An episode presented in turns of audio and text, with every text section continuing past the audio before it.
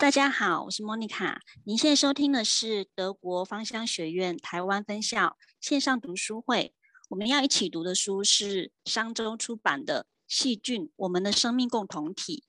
作者是哈诺·夏里修斯以及里夏尔德·费里伯。现在阅读的是第六章，标题是《微生物学简史》。呃，内容摘要是。微生物可以促进人体健康，也能带来疾病。这种兼利害兼具的二次呃二元论，不但是微生物本身与生俱来的，也是人类对他们的认知，因此也是相关研究的核心主轴。这就如同分处天平两端的善与恶。有时，单个细菌本身就兼具这两种特质。因为这一章是讲微生物学的简史，所以呢，我这里的摘要我没有摘要很多，因为它主要是讲简史，所以呃，我大致分享一下，就是微生物第一次被发现的时候是怎样，以及它怎么发展到现在。从十七世纪七十年代的时候，荷兰的列。列文虎克利用自制的显微镜发现牙齿中的细菌，开始成了微生物界首次在人身上的微生物群。随着时代的演变，人类发生了一场严重的传染性疾病——天花。当时有位医生发现，有一位平常在养乳牛、曾经感染过牛痘的工人，对天花抵抗力较佳，伤口上涂抹了病毒也不太有发炎的反应。就告诉了他的好朋友珍娜医生，珍娜医生就利用这种牛痘接种接种的方式，执行了人类的第一个疫苗的临床实验，最终成功的预防了天花。再后来还发生了各种的流感病毒，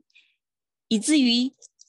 呃，包括到现在，尤其现在是疫情，然后很多人提到细菌的时候，总是直觉的认为，嗯，可能并不是什么好消息。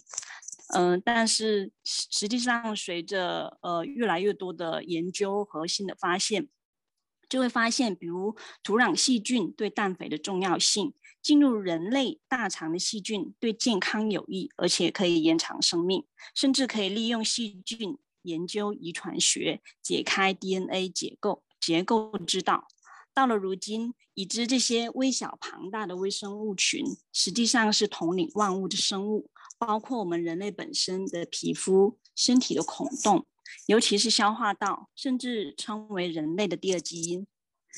那由上面呃简单的简史，我们可以看出来，微生物其实就像天平两端的善与恶，它不是简单的说十恶不赦的坏菌或者是好菌。那我们要怎么样与这些几十亿的微生物群和平的共处呢？我觉得这是呃这本书让我们好好思考的问题。嗯，在马伊拉老师的课程里面呢，曾经有提到过说，呃，是什么削弱削弱了我们的免疫系统？嗯，它里面提到，比如说饮食不均衡啊、压力、睡眠不足、慢性疾病、年龄以及药物等等，它会影响到我们的削弱我们的免疫系统，影响我们肠道的生态的系统，包括。我们的皮肤黏膜具体的表现，应该大家都会知道。比如说，呃比如说我们熬夜，然后头发就是很油，油油脂分泌旺盛，然后一些慢性疾病这一类的，然后肥胖，呃，或者是三高等等，就是会削弱我们的免疫系统。那在回到我们芳香照护的经验里面呢？嗯，我们也许可以不像现在这么依那么依赖抗生素，呃，大量的消毒剂、疫苗等等这些外在的物质，可以回归到我们自自我本身，关注到我们的自体，因为主要是这些我们平时的生活习惯，然后和一些我们依靠的外在的物质，导致了我们的免疫系统削弱，所以我觉得。嗯，如果我们回归到我们自己的身体，从大自然里面获取力量，从芳香照护里面每日的照顾自己，主要是好好的吃饭，好好的睡觉，包保持好心好的心情。我觉得身体放松了，心就轻盈了。如果身心灵平衡的话，是免疫力自然的提升。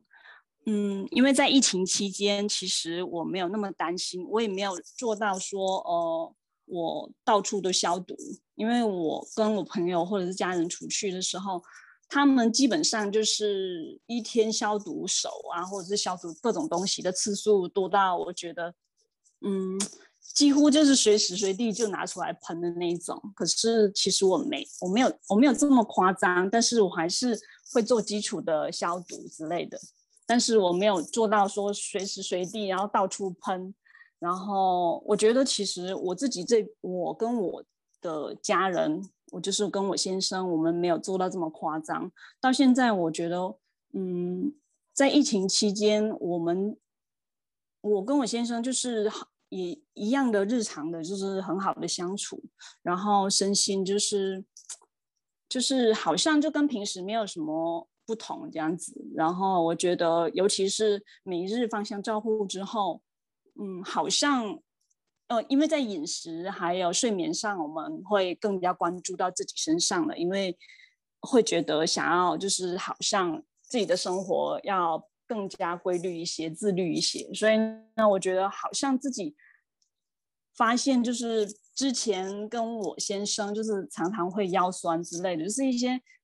就是日常中会有一些小毛病，好像反而在这个疫情期间就好转很多，就是好像奇奇怪怪的毛病好像都没有了。然后，所以我觉得自己从我身上，我觉得身心平衡的话，你你轻松了，我觉得好像我们身体自己的免疫力就自然提升了。那我们身上的这些微生物群们就会自然的好好的保护我们。所以我觉得这样子我们。自己本身就可以和这些可爱的微生物群们愉快的相处了。我自己看这一章的时候是想到这一些，那不知道大家有什么想法呢？谢谢。以上就是商周出版的《细菌：我们的生命共同体》第六章。